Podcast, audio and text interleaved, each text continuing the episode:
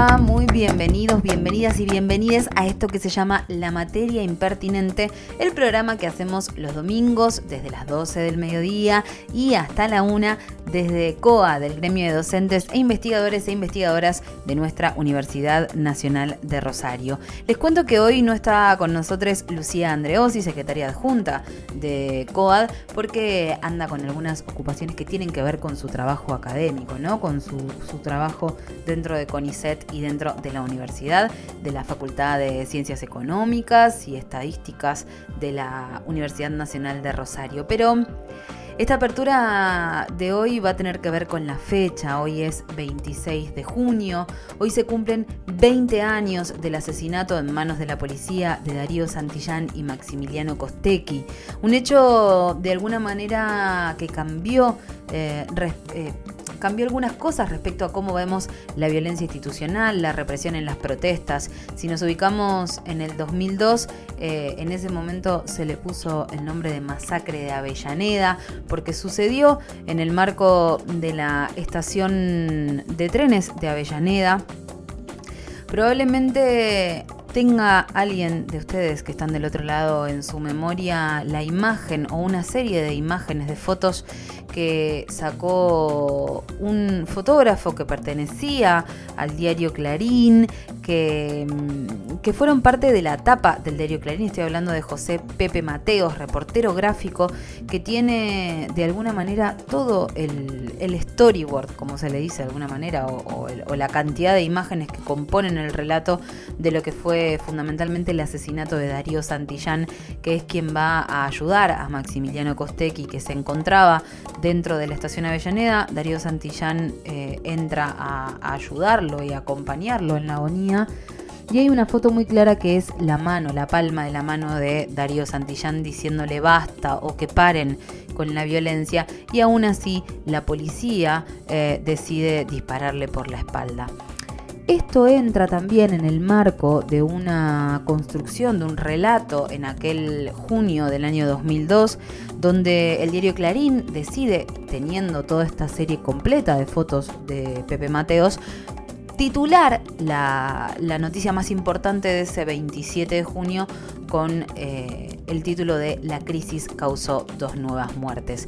Esto un poco tenía que ver con un montaje que venía desde eh, el Estado, desde el gobierno, en realidad en ese momento presidía la Argentina Eduardo Dualde, después de lo que había sido la seguidilla de los cinco presidentes en una semana, como dice la canción de Bersuit Bergarabat, eh, vino Eduardo Dualde, junio del 2002, Eduardo Dualde era presidente de la Argentina, y en ese marco fundamentalmente los responsables de construir el relato que el Estado hace de las cosas, generaron un montaje que nos querían hacer o nos querían convencer de que los piqueteros se mataban entre ellos, ¿no?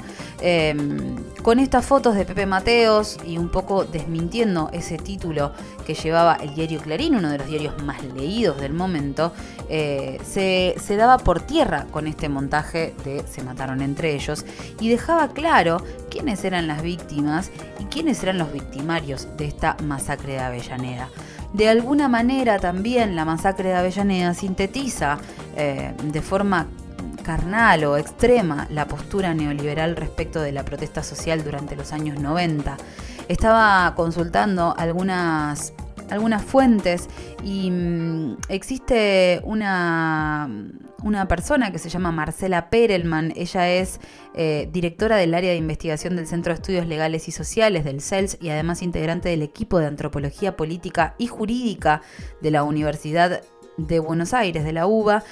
Y en un momento ella sentencia que, mm, que esto de, la masacre de Avellaneda eh, marca como el fin en hechos de la década de los 90. Que hay algo de, de la década de los 90 que sigue vigente hasta este 26 de junio del año 2002, que estos homicidios eh, tienen todavía ese, ese sabor, ese olor, ese clima a la violencia institucional del 2001 y de lo que implicó previamente los 90 en la Argentina. Eh, se habrían terminado recién ahí. A partir de estos procesos, dice eh, Marcela, Perelman, eh, se fueron construyendo unas connotaciones sociales y políticas que estuvieron muy presentes en lo que significa la masacre de Avellaneda. Ella además agrega que hay situaciones muy específicas, en este caso concreto, que operaron para robustecer eh, la significación política y social. Dice por un lado que la ejecución por la espalda de Darío Santillán no es un hecho típico de la represión en una protesta en la que tal vez tenemos la imagen de la policía disparando a la multitud, ¿no? En este caso hablamos de la ejecución de un joven por la espalda. En este caso ya no estaban en el puente, no se está digamos, no están liberando la circulación, es un, es un asesinato a muy corta distancia, casi en soledad, fuera del marco de la manifestación y dentro de la estación. Eh, esto es una descripción que hace Marcela Perelman. ¿eh? A eso se suma la situación de Maximiliano agonizando. Es un hecho de violencia extrema sobre el que también pesan las operaciones y las, las maniobras de encubrimiento, detalla esta investigadora y pone a los crímenes de la masacre de Avellaneda en el marco de crímenes políticos graves que también comienzan a marcar como un, distintivo a lo que venía sucediendo. Em, recordamos que para ese 26 de junio los servicios de inteligencia de la Nación le habían advertido a Eduardo Dualde que la jornada se iba a presentar con una amenaza particular y que el operativo que se preparó fue pensando en eso, ¿no? En no permitir a los manifestantes cortar los accesos a Capital Federal. Esa era ah, un poco la, propuesta que venía desde las organizaciones sociales y la Policía Bonaerense, la Policía Federal, la Naval, la Gendarmería.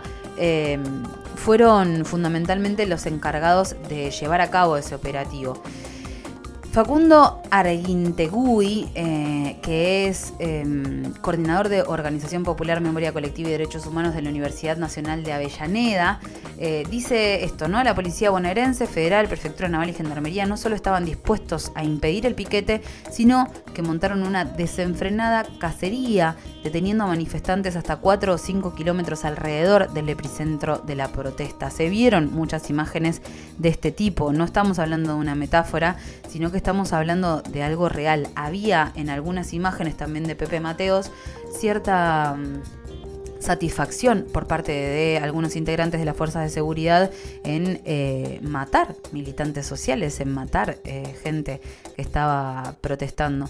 Em, el antropólogo Facundo Arguintegui, como decíamos recién, eh, subraya que además en el puente Purredón se condensa una década de piquetes, ¿no? Estamos hablando de las emblemáticas jornadas de Cutralcó, Plaza Wincum, Mosconi, Tartagal, sintetizando de alguna manera un sujeto político nuevo y pujante. ¿Y por qué digo esto? Porque en el último tiempo parece que eh, nos olvidáramos que fundamentalmente los principales momentos de revuelta que hemos tenido en Argentina comenzaron en lo que Buenos Aires eh, osa en llamar el interior del país.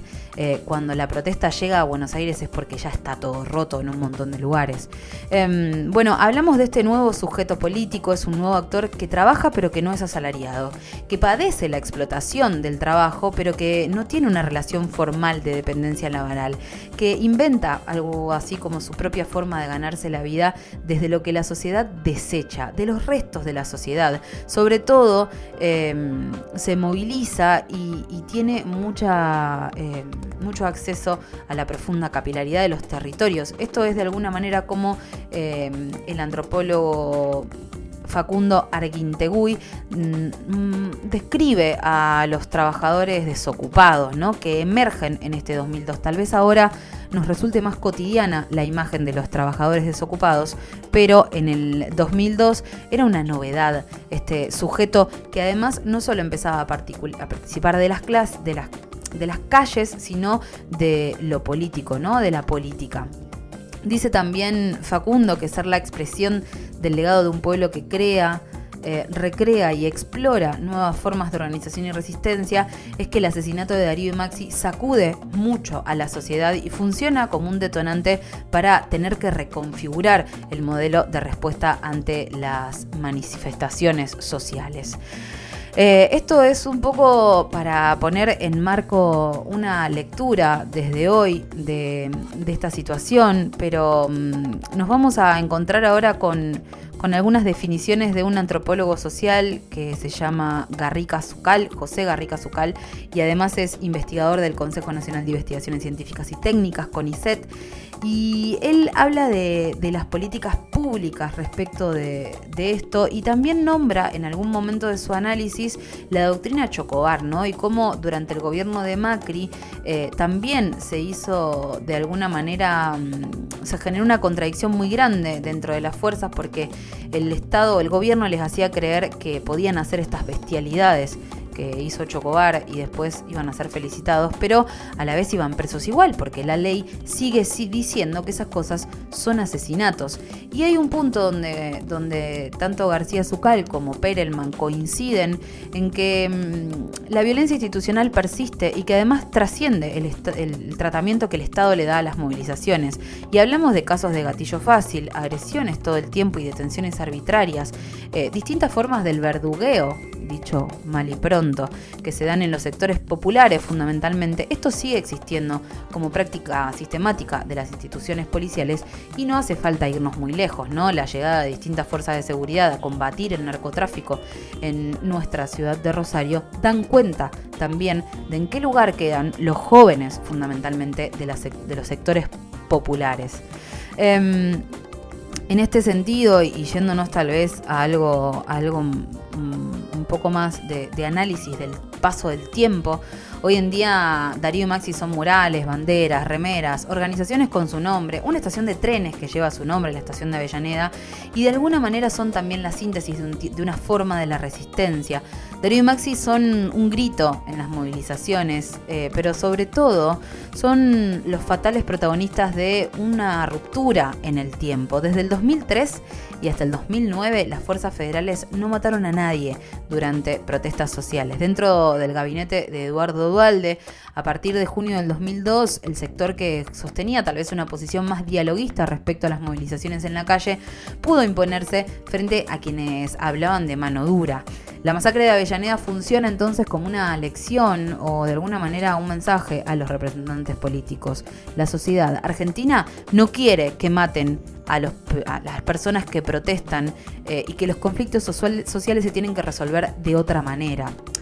Esto un poco nos da cuenta de ese momento, ¿no? La masacre de Avellaneda también presiona sobre el gobierno de Dualde y también pone en tela de juicio eh, o pone en tensión el orden institucional planteado hacia ese momento. Eh, hablamos de asesinatos, encubrimiento, la aparición de imágenes muy elocuentes que desmentían fundamentalmente las versiones oficiales.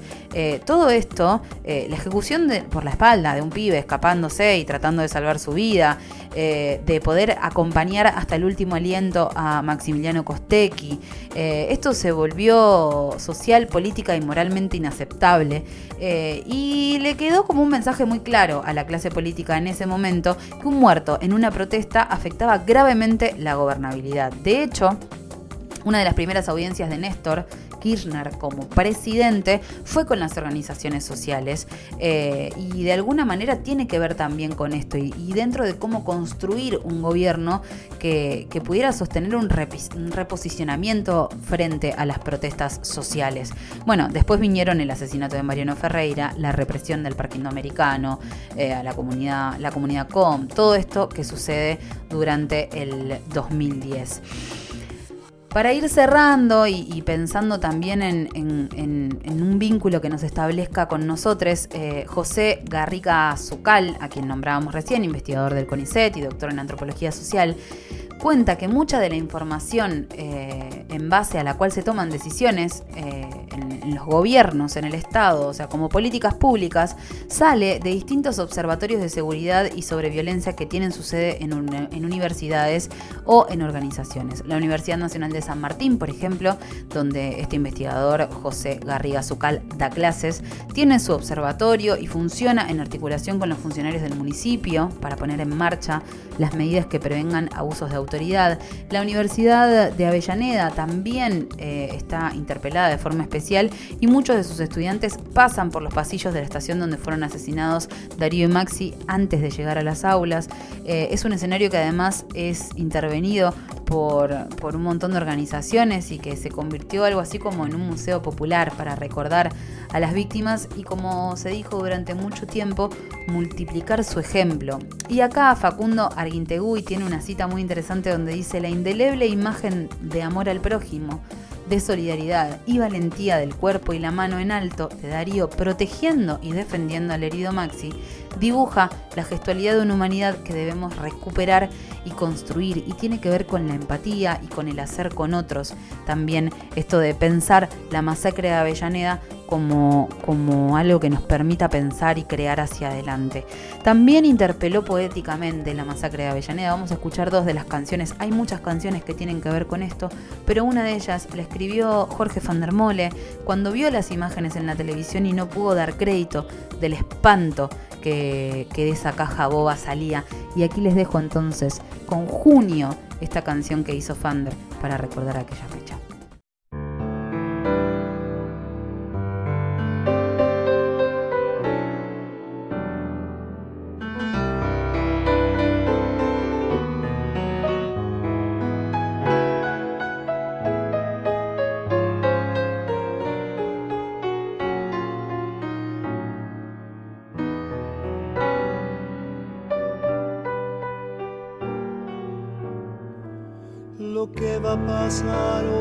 Pasó hace tanto, me desperté diciendo esta mañana, no vi las predicciones del espanto que le arrancaba el sueño mi palabra en este invierno que pega tan duro, está lejos tu boca se me desdibuja en el futuro. Y junio me arde rojo aquí en la espalda. En este invierno atroz no hay escenario más duro que esta calle de llovizna. Cada uno sigue en ella su calvario, pero la cruz de todos es la misma Salí con las razones de la fiebre y una tristeza absurda como el hambre. Y cuando en el corazón la sangre hierve, es de esperar que se derrame sangre. Me llamo con el nombre que me dieron, el que tomó la crónica del día soy uno de los dos que ya partieron, los dos en un montón que resistían, hermano en la delgada línea roja, que te me fuiste dos minutos antes, con la indiscreta muerte que en tu boca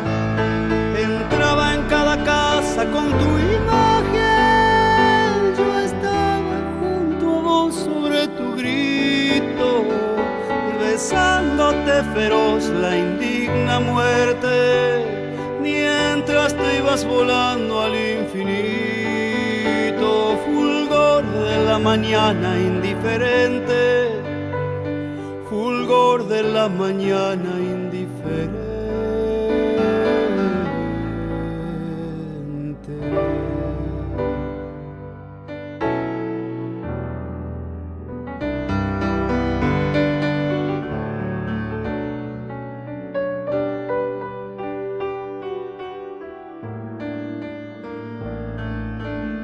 Yo sé que el corazón que está latiendo en cada uno es una senda pedregosa. Cuando en el suelo sucio me estoy yendo, ajeno y solo de todas las cosas. Si yo salí por mí, salí por todos, ¿cómo es que ahora no hay nadie aquí a mi lado? Que me retenga la luz en los ojos, que contenga este río colorado El corazón del hombre es una senda más áspera que la piedra desnuda. Mi extenso corazón es una ofrenda que pierde sangre en esta calle cruda. Yo tengo un nombre rojo de piquete y un apellido muerto de 20 años y encima las miradas insolentes de los perros oscuros del cadalso. Yo no llevaba un arma entre las manos, sino en el franco pecho. Y el pecho es lo que me vieron armado.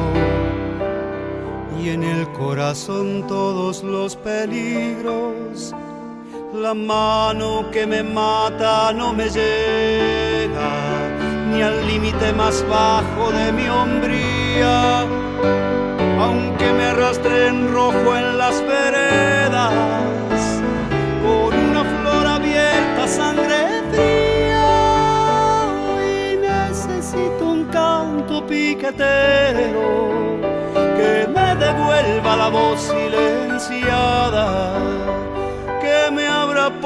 noche algún sendero pa' que vuelva mi vida enamorada, pa' que vuelva mi vida enamorada, pa' que vuelva mi vida enamorada, pa' que vuelva mi vida enamorada.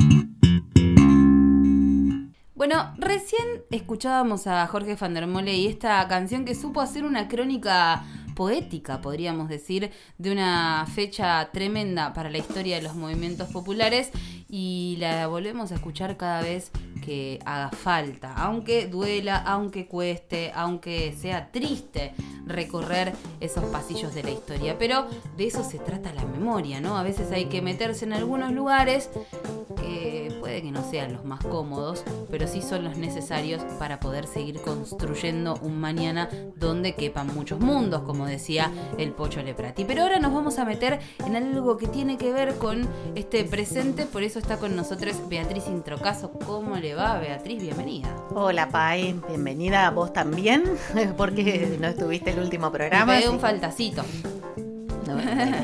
No, pasa nada, todo muy bien, con Lucía también. Bien, ¿eh? estuvieron Aymara Ferro y Lucía Andreosi, que Lucía hoy no va a estar con nosotros porque está viajando respecto de CONICET y tesis y cosas que tienen que ver con el trabajo de ser parte de, de CONICET y de la Facultad de Ciencias Económicas de la Ciudad de Rosario, así que le mandamos un beso grande a Luis, seguramente estará con nosotros la semana próxima. Bueno, ¿qué pasó en estos días? Finalmente yo me quedé en la historia anterior, porque como no vine la semana pasada, me perdí la clase, no pedí los apuntes. Eh, ¿Y qué pasó con esa reapertura de la mesa, con ese diálogo? Estamos en semanas de medidas de fuerza. Bueno, ¿cómo podemos sintetizar un poquito esto por si alguien necesita que se lo refresquemos? Sí, bueno, es difícil sintetizar porque efectivamente pasó de todo. Pasó de todo. Sí, este, bueno, recordarás que veníamos pidiendo reapertura de la paritaria desde abril y recién a fines de mayo hubo un encuentro que llamaron ahí de monitoreo, eh, dos encuentros, tres encuentros eh, sin propuesta. Cuando dicen de monitoreo es medio como que ya te están marcando la cancha, ¿no? O sea, bueno, vamos a ver qué onda, pero no vamos a avanzar en mejorías. Y sí, lamentablemente así suena, sí, nunca se, supo bien porque nunca dijeron reapertura de la paritaria. Pero bueno, tres reuniones de estas y finalmente el 9 de junio el gobierno hizo una propuesta que en realidad no consistió en ningún aumento. Recordarás que habíamos firmado por un 41% en marzo eh, y bueno, se sigue sosteniendo ese 41%. Lo único que este, resulta de esta última de este último ofrecimiento es que se adelantan las cuotas. Había tres cuotas pautadas para junio, agosto y septiembre y ahora se convierten en dos en eh, junio y julio, 16 y 12% respectivamente.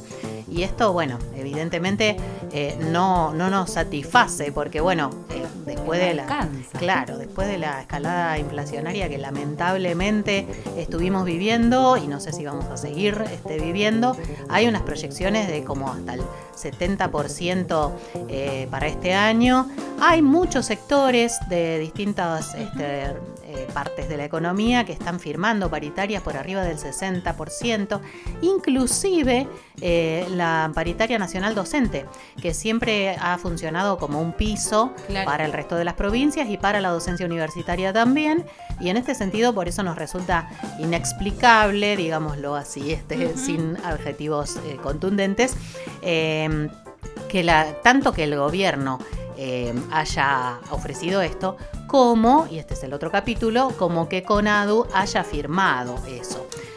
Pienso también en esto de que discutíamos a principio de año, ¿no? Si la paritaria nacional docente era un piso o era un techo, cómo se concebía también la posibilidad de pensar el salario a futuro, ¿no? El, precio del trabajo, por decir de alguna manera, eh, hacia futuro, y qué difícil que estaba resultando poder pensar eso en el marco de la escalada inflacionaria de la cual venimos hablando. Pero en ese contexto em, vienen desde COAD teniendo un debate constante con la, con la base, digo, con los docentes, con las docentes, para también ver qué piensan respecto de eh, el salario y de las paritarias y de lo que vino a hacer esta mesa de monitoreo. ¿Y qué resultados hubo en esas consultas de estos últimos tiempos? Digo, asambleas, eh, votaciones, votaciones de emergencia incluso. Sí, tal cual, porque ese jueves que hubo el ofrecimiento, eh, Conadu llamó para un plenario para el viernes a la mañana. Entonces sí, efectivamente se hizo una consulta de emergencia, como vos decís, y ahí este, participaron más de mil docentes, así que tampoco fue pavada. Sí, este, y el 87% se manifestó por rechazar. Eh, pasa que, bueno, eh, esta consulta efectivamente es difícil así de un momento para el otro y lo que pasó entonces ese viernes a la mañana en el plenario de CONADU fue que la mitad de las asociaciones de base, eh, es decir, que serían los gremios de las universidades de otros lugares del país, pidieron un cuarto intermedio, porque bueno, en definitiva, ya llegando junio tampoco era tan urgente este, sacar la lapicera. Claro. Este, pero bueno. Y aparte de la posibilidad de eso, volver a la base, recabar ahí también cierta información y ciertas definiciones por parte del colectivo de docentes y volver a discutir con ese bagaje. Digo, no es lo mismo, me imagino, eh, vos como secretaria general o, los congresales a o los compañeros o compañeras que son delegados a la federación, eh, no debe ser lo mismo llegar con la intuición de lo que pueden pensar el conjunto de los y las docentes que haber consultado a la base efectivamente o haber tenido una instancia de asamblea. Imagino que eso también cambia las condiciones en las que una va a sentarse a esa mesa. Tal cual, llegar con un mandato. A veces, lamentablemente, ni siquiera es la intuición, es como la opinión personal mm. del secretario o secretaria de eh, esa asociación de base, lamentablemente. Entonces, bueno, eh, ahí, eh, bueno, creo que ya lo hemos relatado, este, no, no se permitió ese cuarto intermedio, así que, bueno, Conadu firmó. Pero bueno, si uno contabiliza la cantidad de asociaciones de base que después igualmente hicieron la consulta, por más que no se les hubiera permitido el cuarto intermedio, y en la mayor parte de los casos eh, el rechazo fue contundente. Entonces, si consideramos todas estas asociaciones de base dentro de CONADU, más las otras 26 asociaciones de base que nuclea la CONADU histórica, realmente somos más los y las docentes de todo el país que queremos rechazar este ofrecimiento que quienes queremos aceptarlo. Entonces, eso es un poco lo que le estuvimos queriendo mostrar al gobierno, eh, por eso nos plegamos al paro del jueves y viernes pasado, eh, al que convocó Conado Histórica en principio. Eh, y estuvimos haciendo también muchas este, medidas de visibilización. La Conado Histórica puso una carpa frente al ministerio el jueves para un poco esa idea. Eso en Buenos Aires. Eso en Buenos Aires, efectivamente. Eh, algunos compañeros de Rosario íbamos a viajar, eh, después pasó lo que pasó con los camioneros, o bueno, voy a decir los camioneros, este, mayoritariamente. son muchachos, salvo Lili Malone. claro, La canción de, de Papo Napolitano. Tal cual. Eh, y bueno, entonces se hizo imposible eh, viajar personalmente, pero por supuesto que este, llevamos ahí nuestra adhesión. Y bueno, es esa idea. Y salir a la calle, ¿no? Como esto de la idea del de el paro, pero que tenga ese, ese plus de poder comunicarle a la ciudadanía en pleno qué es lo que está pasando en las universidades y qué es lo que está pasando con el salario de los docentes. De alguna manera, hace un tiempo esta parte, vengo viendo una serie que hizo un filósofo muy joven que se llama Tomás Balmaceda para Canal Encuentro, que se llama Los 90, la década que amamos odiar.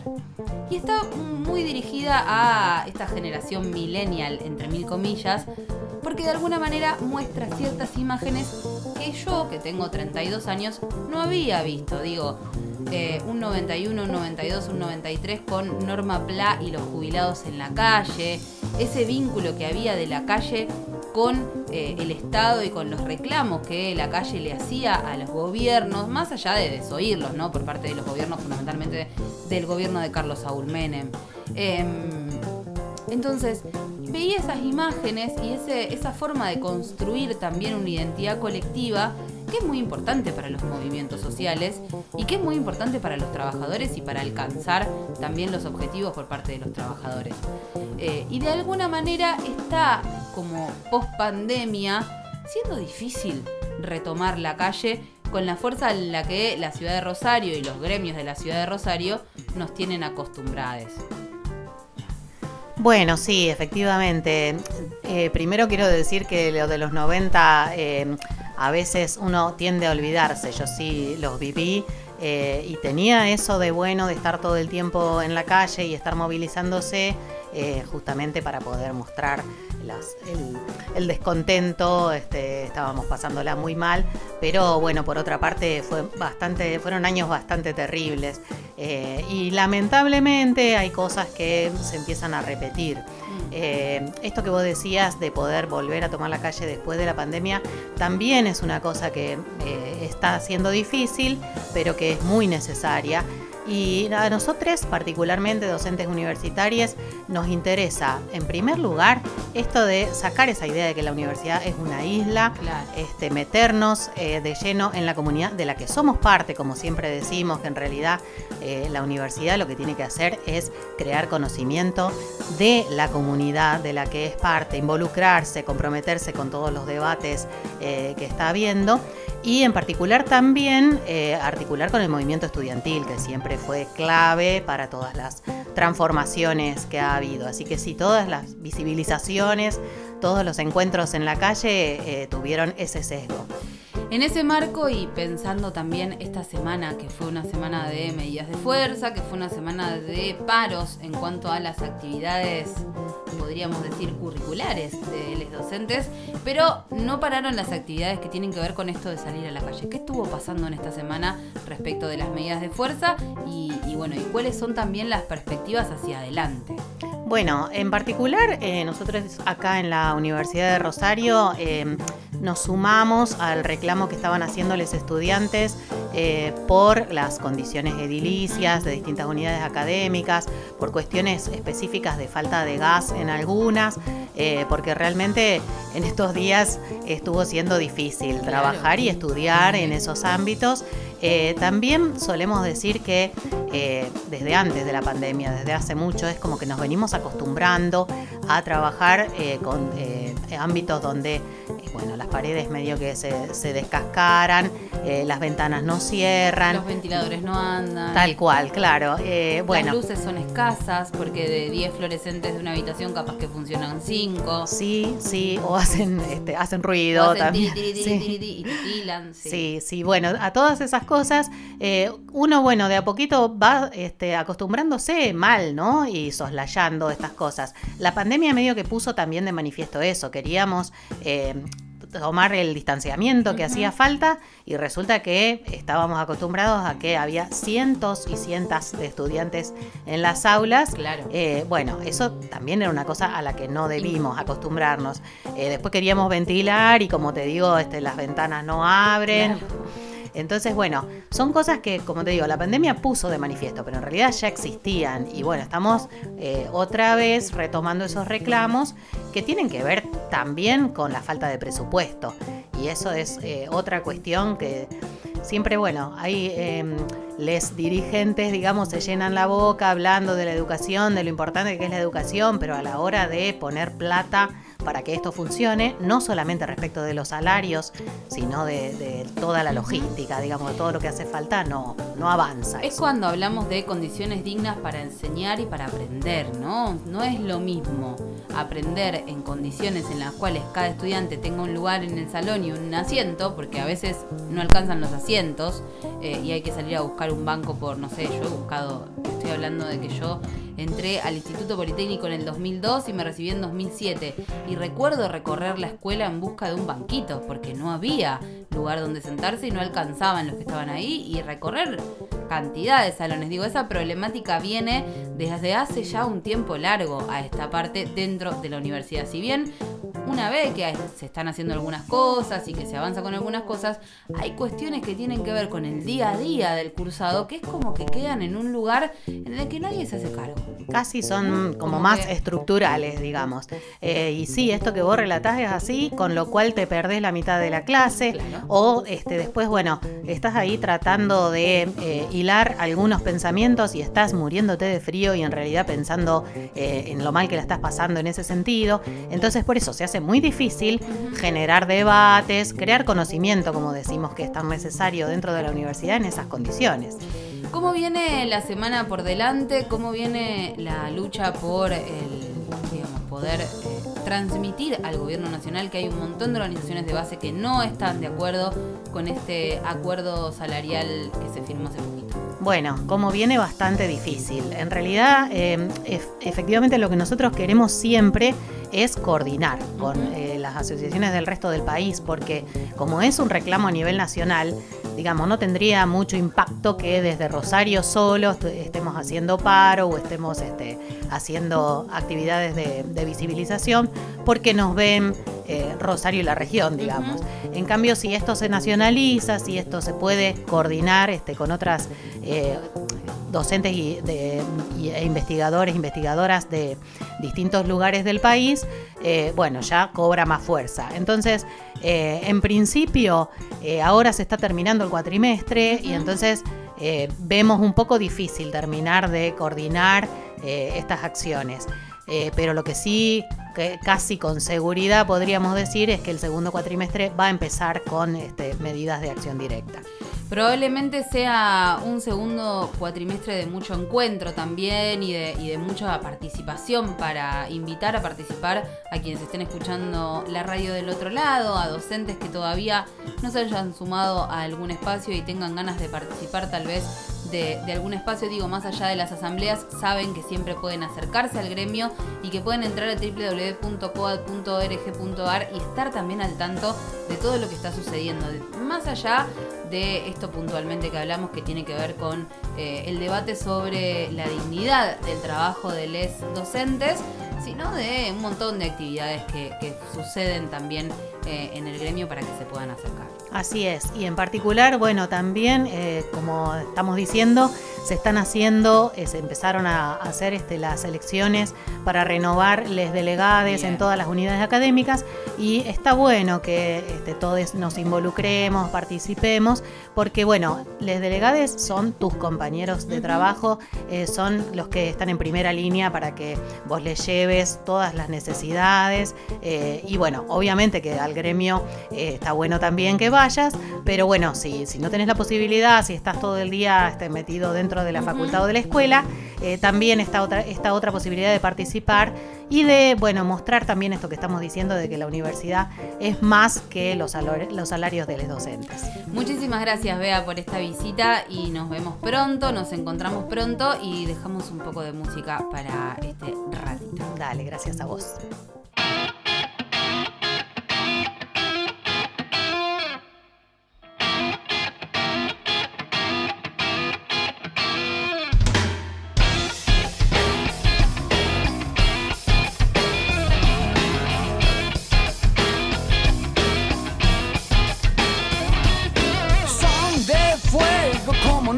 ese amor tribal. La barrera se hace carne cuando empunta un fal. En la brea largan lava como de un volcán. Entre llamas, entre sueños cuando llueve gas.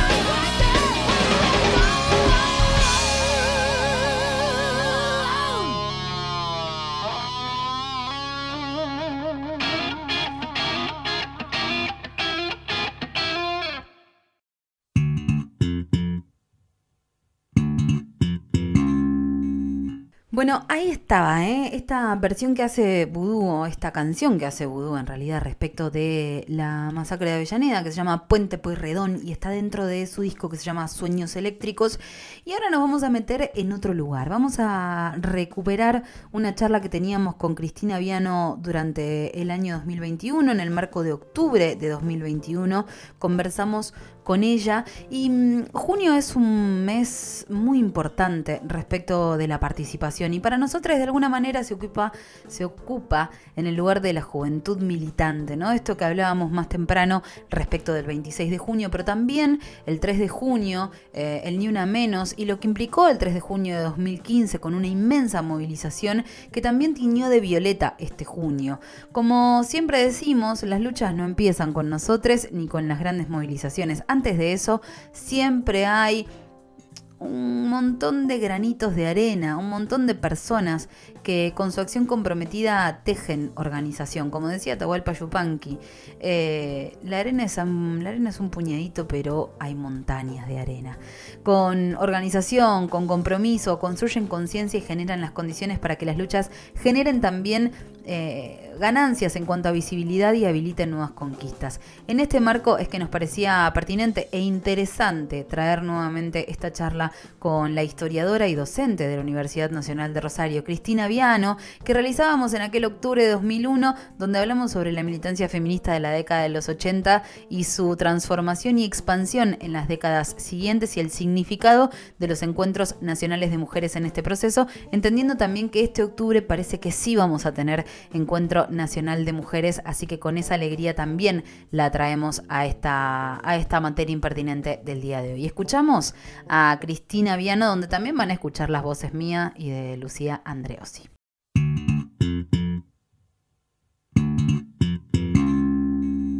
Así que la vamos a saludar a Cristina Viano y le vamos a dar la bienvenida a la materia impertinente. Hola, Cristina. Hola, ¿cómo están? Bien, bien. Bien, andamos bien. Lucía. ¿Qué tal, Cristina? ¿Cómo estás? Bueno, hablábamos de esto de, eh, mientras te presentábamos, yo hacía hincapié en esto de ubicar un tiempo, ¿no? Porque para pensar la historia hay que ubicarse en un tiempo. Sí, sin ninguna duda, porque es un problema eh, la ahistoricidad o reclamarle a unos tiempos eh, cosas que eran imposibles de, pensar, de hacer, rebeldías que eran imposibles de encarnar. Entonces, este, la situacionalidad histórica para explicar la participación de las mujeres, las demandas, las formas de organización, eh, es muy importante por decirlo de claro. simplemente. Claro. Y la primera pregunta que un poco se, se, desprende de algunos artículos que he leído en los medios de comunicación, como uno que hizo Victoria Raval hace un tiempito, o algunas otras cositas que he leído que lo titulan como Rosario Ciudad Feminista. Y se me ocurría preguntarte primero, eh, primero si, si habiendo leído y recorrido y conversado con tantas mujeres a lo largo de este tiempo, se puede decir o podemos afirmar que Rosario sea una ciudad feminista. Y, y después de eso, ¿en qué cosas sí lo es y en qué cosas, o digo, cosas o situaciones o características no lo es? Bueno, yo, mi, mi, mi, respuesta sencilla sería ojalá. Ahí va. una expresión de deseo. Es una expresión de deseo, un horizonte de sentido, una búsqueda, sin eso sin ninguna duda. Luego, me parece que esto nos habilita a pensar un poco en la historia del movimiento feminista eh, y su presencia y sus particularidades y su potencia actual. Porque digo, yo, yo partiría de, algo que para mí es eh, constatativo, eh, no solo para mí, no es una impresión personal. A mí me parece que hoy el feminismo es un movimiento social de masas en Argentina. Por primera vez en la historia, ¿no? Que tiene esa capacidad, esa potencia de atravesar partidos, de interpelar partidos, sindicatos, movimientos sociales, espacios barriales y educativos. Medios de comunicación. Medios de comunicación, sin ninguna duda. Tiene un influjo modulador de la cultura en líneas generales. Interpela al sistema judicial y político, pero también, por supuesto, la vida íntima y personal eh, de, mujeres, varones este, y identidades feminizadas y etcétera, ¿no? Entonces, ah, me parece que, tenemos que partir de ahí. Ahora, ¿cómo llegamos hasta esto? Porque un movimiento social de masas con esta potencia, con esta capacidad, no surgió de un día para otro, sino que fue un lento proceso que por supuesto tuvo sus momentos de acumulación y sus momentos de expansividad de estos últimos años. Pero me parece que es importante eh, no producir una operación de borramiento, porque el, el movimiento feminista, eh, si bien es un movimiento pequeño durante largas eh, temporadas de existencia, digamos, atraviesa como distintos periodos, por lo menos desde la recuperación democrática en adelante, que, digamos, dejan de ser pequeños grupos para convertirse en un movimiento y que son grupos fundamentalmente de mujeres de clases medias, este, de mujeres que están muy involucradas con la escritura, con el uso de la palabra, que son profesionales. Muchas han traído el feminismo en las valijas de situaciones de exilio, latinoamericanos o europeos, eh, que constituyen todavía muy pequeños grupos, pero que esa ese momento de salida de la dictadura es un momento de, fuerte organización del movimiento de mujeres y del feminismo. Porque si buscamos un movimiento feminista en Rosario, en los primeros años 70, al calor de todos esos procesos de fuertes búsquedas eh, revolucionarias, no lo vamos a encontrar. Mujeres feministas sin duda, pero no vamos a encontrar grupos feministas. Con esto recién nos vamos a encontrar en los primeros años 80. Pero este es un fenómeno que se va multiplicando. Yo señalaría distintos momentos, entonces me parece que lo, si puedo seguir. Sí, claro. El, el 89 en Rosario, yo creo que todavía no hemos dimensionado a nivel nacional eh, digo, a principios de los 80 empiezan a realizarse en América Latina los encuentros feministas latinoamericanos y del Caribe. ese es un impulso, pero nosotros ninguna historia del movimiento de mujeres ni del movimiento feminista puede obviar la significación del Encuentro Nacional de Mujeres. Todavía creo que no hemos dimensionado cabalmente el impacto, la capacidad reproductiva, la capacidad de agencia que promueve, la experiencia, eh, la multiplicación en distintas generaciones eh, de mujeres. Y pensemos que se empezó a hacer en el año 86 cuando los miedos sobre la dictadura todavía son muy fuertes y que eran menos de mil mujeres que entraron en el Teatro San Martín en Buenos Aires. Ya para el 89, que es la primera vez que se hace en Rosario, que es bien interesante, lo albergó la Facultad de Ingeniería. Tres días de intensa lluvia, según recuerdan, digamos, las memoriosas, ¿no? Pensemos lo que significó el año 89 en Rosario, los saqueos, un año de hiperinflación, crisis política local y nacional, un año de muchísima convulsión, es la primera vez que este, la desocupación alcanza los dos dígitos en este país. Claro, y a nivel mundial y a, nivel mundial también un año de muchas convulsiones. Sin ninguna duda. O sea, no es solamente en nuestro territorio, sino como alrededor también pasaban muchas cosas, digo, la caída del muro de Berlín para ir a algo eh, más tangible de, pensar ese año 89, pero también muchas cosas en su entorno. Y, y, así todo, digo, porque también hay un discurso de que el feminismo y las ideas del feminismo quedaban para un después, porque las personas eran, digamos, porque había pobreza, porque había desocupación, digo, siempre hay un relato de, bueno, pero eso no es lo urgente. Y sin embargo hablamos de un momento de mucha crisis y de un montón de demandas que estaban alrededor de un encuentro de mujeres que se sucedía en esta ciudad y que era muy importante para esa digo, para ese puntapié inicial de una sucesión de encuentros y de organización de mujeres. Sin ninguna duda, lo que vos señalás ha sido motivo, y todo, creo que ya no, sí, ha sido motivo de muchísimas controversias y desencuentros y desamores, ¿no? Entre corrientes progresistas y el movimiento feminista, eh, si vos querés, ¿no? Bueno, las reivindicaciones del feminismo fueron consideradas durante muchísimo tiempo mm, burguesas, pequeños burguesas, o digamos, se iban a resolver en, al interior de procesos de transformación más global. Bueno, pues no es así. Digo, porque vos fíjate que si nos ubicamos ya en la década del 90, cuando el neoliberalismo está este, arreciando en América Latina y en Argentina también, por supuesto, ¿quiénes son las que primero van a salir ese, a, realizar ese, esos gestos antineoliberales? Las mujeres. Son quienes primero se organizan. ¿Qué salen a hacer las mujeres? A defender la vida cortando rutas, haciendo piquetes en el norte del país y en el sur del país, y hay que hacer un piquete con 15 grados bajo cero. Totalmente. Eh, y con hambre y con los pibes que no comen. Con, con lesijes este, con ellas, en, en, un universo donde, digamos, se ha perdido prácticamente todo.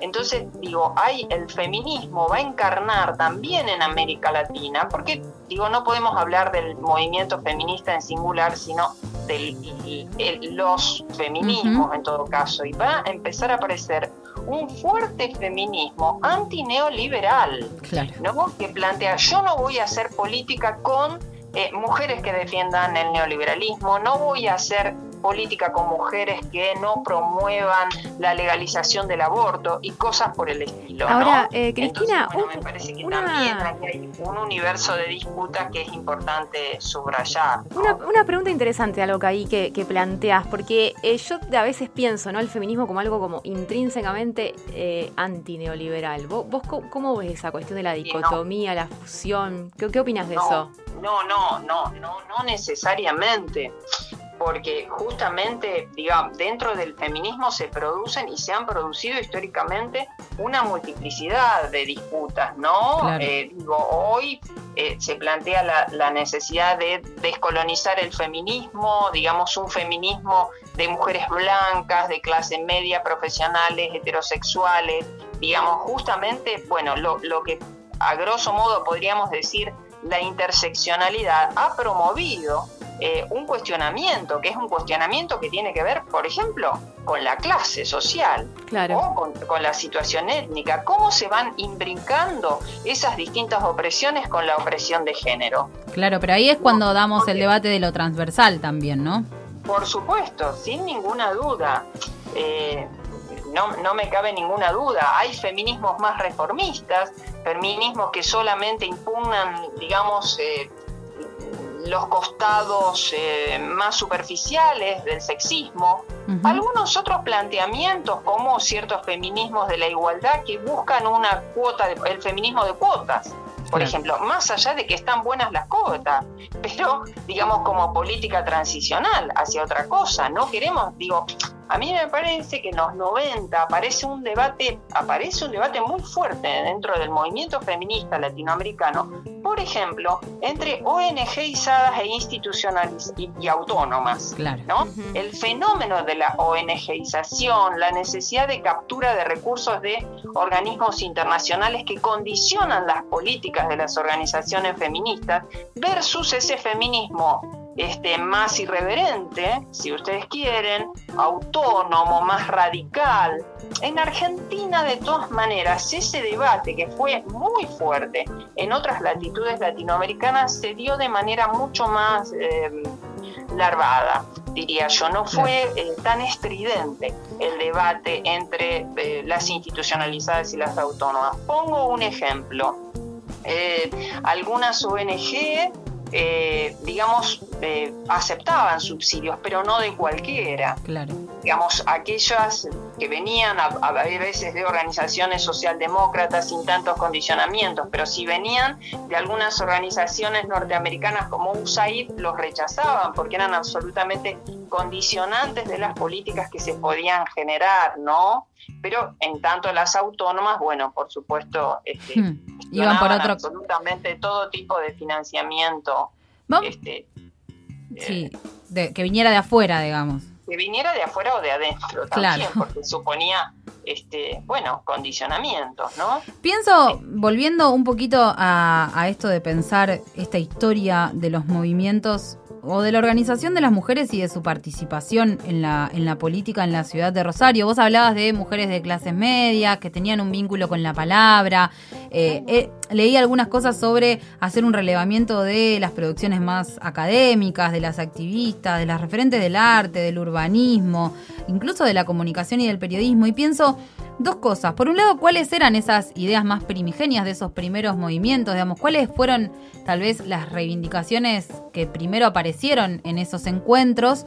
condicionadas obviamente por todo esto que dijimos antes, ¿no? De mujeres de clase media que tenían ciertas posibilidades de también repensar sus historias personales. Y por otro lado, ¿cuál fue el vehículo de esas primeras manifestaciones del feminismo? O sea, ¿cuáles fueron los formatos en los cuales ese feminismo se vio eh, en la ciudad de Rosario? Mira, eh, a ver, me parece que el feminismo eh, en la ciudad de Rosario empieza una tempranísima tarea de integración y diálogo con otros grupos feministas, por ejemplo, con grupos feministas como los que fueron surgiendo también en los albores de la democracia en Buenos Aires, y muy tempranamente también se vinculan algunas de las feministas pioneras con, digamos, los encuentros eh, feministas latinoamericanos. Hay un proceso de circulación de ideas y de experiencia, pero también hay un hacerse feminista que no es tan sencillo. Digo, hoy nosotros vemos a través del proceso de las hijas de las piqueteras o de la revolución de las hijas, que, digamos, se porta con mucha sencillez, y vos querés, con mucho orgullo también, el, la identidad asumirse feminista. Para las feministas de los 80 esto fue un camino, fue un camino de transformación, ¿no? Que no fue tan sencillo. ¿No? Y, y, me parece que así continúa hasta los 90. Las primeras formas de manifestación fueron en primer lugar salir al espacio público, mostrarse en el espacio público. Pensé que salimos de la dictadura. La, digamos, eh, eh, la primera vez que se celebra el 8 de marzo en este país es en 1984. Claro, hace muy poco tiempo. A ver, es la primera vez que se hace en las calles. El año anterior habían sido eh, como, como reuniones de grupos feministas, pero en ese 1984 se se lleva un petitorio, digamos, ¿quién lo vehiculiza? La multipartidaria de la mujer, que se había configurado un año antes. ¿Quiénes estaban en la multipartidaria? Mujeres de los partidos mayoritarios, mujeres, o sea, radicales, peronistas, mujeres de los partidos de izquierda, mujeres de, las organizaciones de derechos humanos, mujeres de sindicatos, y los e integrada también por los grupos, esos pequeños grupos feministas. Y le llevan al presidente Alfonsín un petitorio de siete puntos, donde están pidiendo eh, la modificación de la ley de patria potestad existente, o sea, la patria potestad compartida, la ley de divorcio, del aborto ni hablar. de eso, eso no se pidió porque, digamos, eso dividió las aguas, inclusive con el grupo, algunos grupos feministas que hicieron, digamos, dentro de ese acto una presentación, bueno, que no había sido acordada, porque era un tema súper pesado y lo siguió siendo durante toda la década del 90, donde particularmente el planteamiento del aborto eh, quedó reducido a esos pequeños todavía grupos feministas. Lo que pasa es que en los 90 se produce una transformación decisiva que yo creo que hay que estudiarla eh, todavía mucho más en profundidad. Eh, son las mujeres, insisto, digamos, las que protagonizan los, los principales gestos antineoliberales. Y en los años 90 florecen todo un conjunto de organizaciones territoriales y socioterritoriales, alimentadas particularmente por mujeres. Y esto va a traer una doble modificación, una ampliación de las bases sociales del feminismo y también, por supuesto, una multiplicación del movimiento de mujeres. Claro. Y, van a empezar a aparecer, digamos, y esto sí es novedoso, pero ya más sobre el fin de la década, grupos, espacios de mujeres dentro de los movimientos sociales y esto se va a multiplicar después del 2001. Porque son las mujeres quienes se hacen cargo de la reproducción de la vida. Totalmente. Y que incluso si, si haciendo un puente muy... Eh, muy rápido a este tiempo de la pandemia, si una piensa en los barrios de la ciudad de Rosario, fueron muchas las mujeres que sostuvieron la vida en esos barrios en estos tiempos en los cuales la vida se puso muy compleja también. Por supuesto, pensá en Ramona Medina. Claro. Pensemos en, todas las Ramonas Medina, ¿no?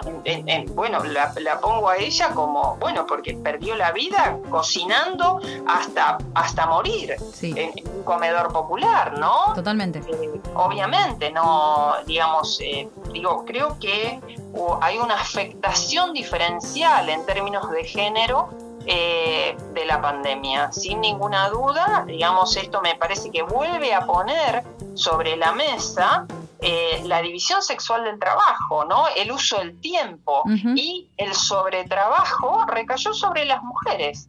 Eh, sin ninguna duda, ¿no? Esto que las economistas feministas este, han traído al ruedo, a los debates, a la investigación, eh, me parece que se puso, eh, fue, se, se terminó de transparentar durante la pandemia. Me hiciste, me hiciste acordar eh, rápidamente a, una imagen que, sucedió en mi, en mi, entorno familiar hace algunos años atrás, creo que 2018, 2019, en el marco del debate del aborto Yo tengo una hermana más pequeña que tiene es adolescente y ella tenía el pañuelo verde colgado de su mochila. mi abuela fue una de esas feministas de los años 80, ¿no? Maestra normal, de clase media, era parte de la Unión de Mujeres Argentinas, entonces tenía ahí un vínculo con, con el feminismo que fue lo que, lo que fue trasladando y, y ya con, con más de 80 años, con algunos problemas de memoria, reconoció el pañuelo en la mochila de mi hermana y le preguntó cómo era que salía a la calle con eso en la mochila.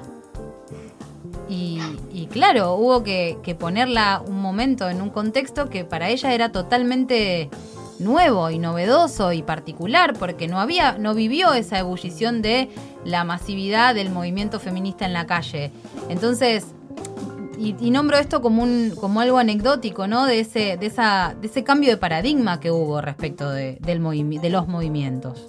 Sin ninguna duda. Y esto aconteció, diría yo, desde mediados de la década pasada y en un proceso de muy fuerte actualización. Pero ese, esa expansividad del feminismo y del movimiento de mujeres, ya, digamos, esa heterogeneidad, ese atravesamiento del conjunto de las clases sociales, ese poder discutir hasta con la última mujer del barrio en una asamblea sobre, la, sobre el aborto, por ejemplo, ¿no? Con las mujeres y con los varones, particularmente, como me han señalado tantas entrevistadas, es un proceso mucho más actual. Pero, sin embargo, esa, esa masividad empieza a verse después del 2001 es muy claro. El Encuentro Nacional de Mujeres del 2003, digamos, ya es absolutamente heterogéneo. Asambleístas, mujeres de fábricas recuperadas, piqueteras, eh, digamos, ya quienes nutren el feminismo y empiezan a aportar esa identidad no son solo mujeres ilustradas de clase media. Pero eso llevó todo un proceso que fue vertiginoso, sin ninguna duda, y que se intensificó en estos últimos seis, seis siete años. Y en ese sentido me parece digo, ya que estamos en un, en un programa de COAD, eh, eh, yo subrayaría el proceso de que se inaugura en el 2016, no el del 2015, sino el del 2016 con el paro nacional de mujeres, que fue asumiendo distintos nombres, pero que me parece que pone en juego un proceso, un acontecimiento que se traduce, digamos, en capacidad estratégica, si vos querés, no en la victimización de las mujeres, sino que eh, digamos, eh, esa capacidad estratégica, ¿qué es lo que pone en escena? La dimensión de clase de las mujeres. Es desafiante además, es un, o sea, el paro, el paro, el paro internacional, el paro mundial, o como le querramos poner, eh, lo que hace también es desafiar al status quo y decir, a ver, como qué pasa con esto también. Es como otro lugar desde el que se paran, o desde el que nos paramos las mujeres a la hora de dar el debate. Pero bueno, con otras cartas en el bolsillo también.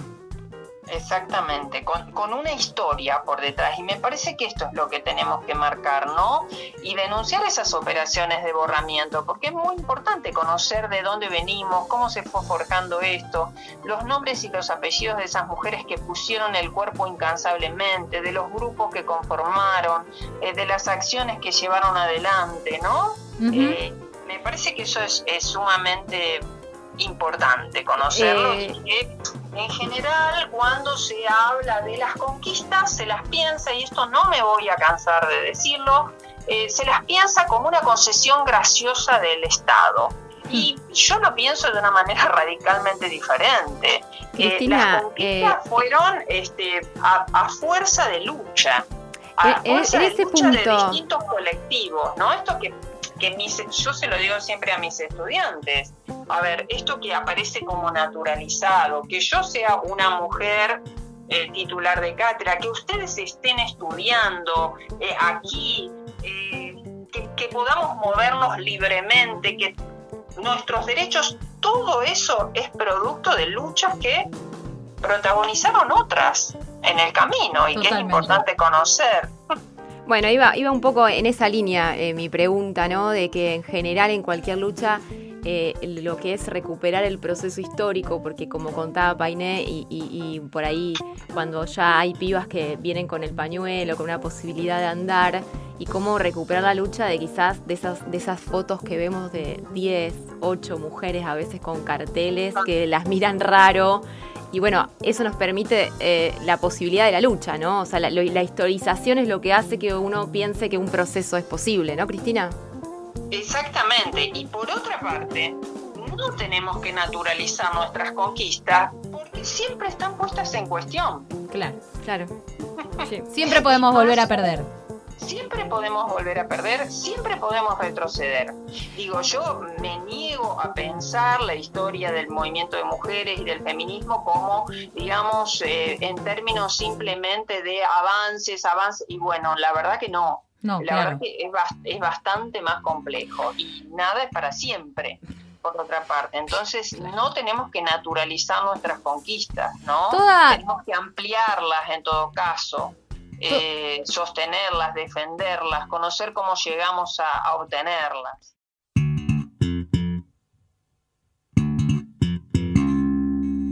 Hasta acá llegamos ¿eh? en el día de hoy y en esta materia impertinente de este 26 de junio. Les mando un abrazo grande, les agradezco por estar del otro lado, especialmente el saludo a Lucía Andreossi, que nos encontraremos con ella la semana próxima. Gracias a Aymara Ferro, Juan Manuel Teres y Sebastián Vini, que son parte de la producción de este programa. Gracias a la Radio Universidad em, por este espacio y nos encontramos el domingo que viene con mucha más información. Nos quedamos eh, Peldaño del Aire del dúo La Perilla, música rosarina, como saben ustedes que nos gusta poner por acá. Hasta la próxima, chao y gracias.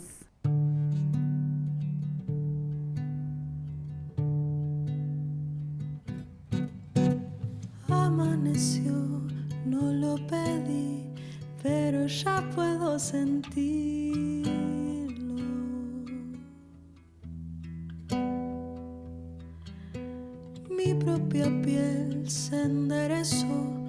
cuenta mil días de frío.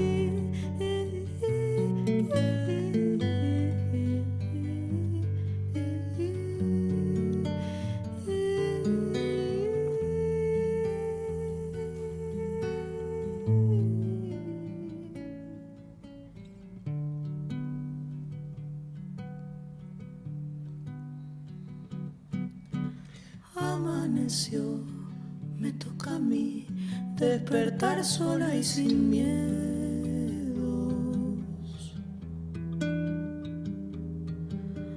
Caparazón para salir, para volver tengo al viento.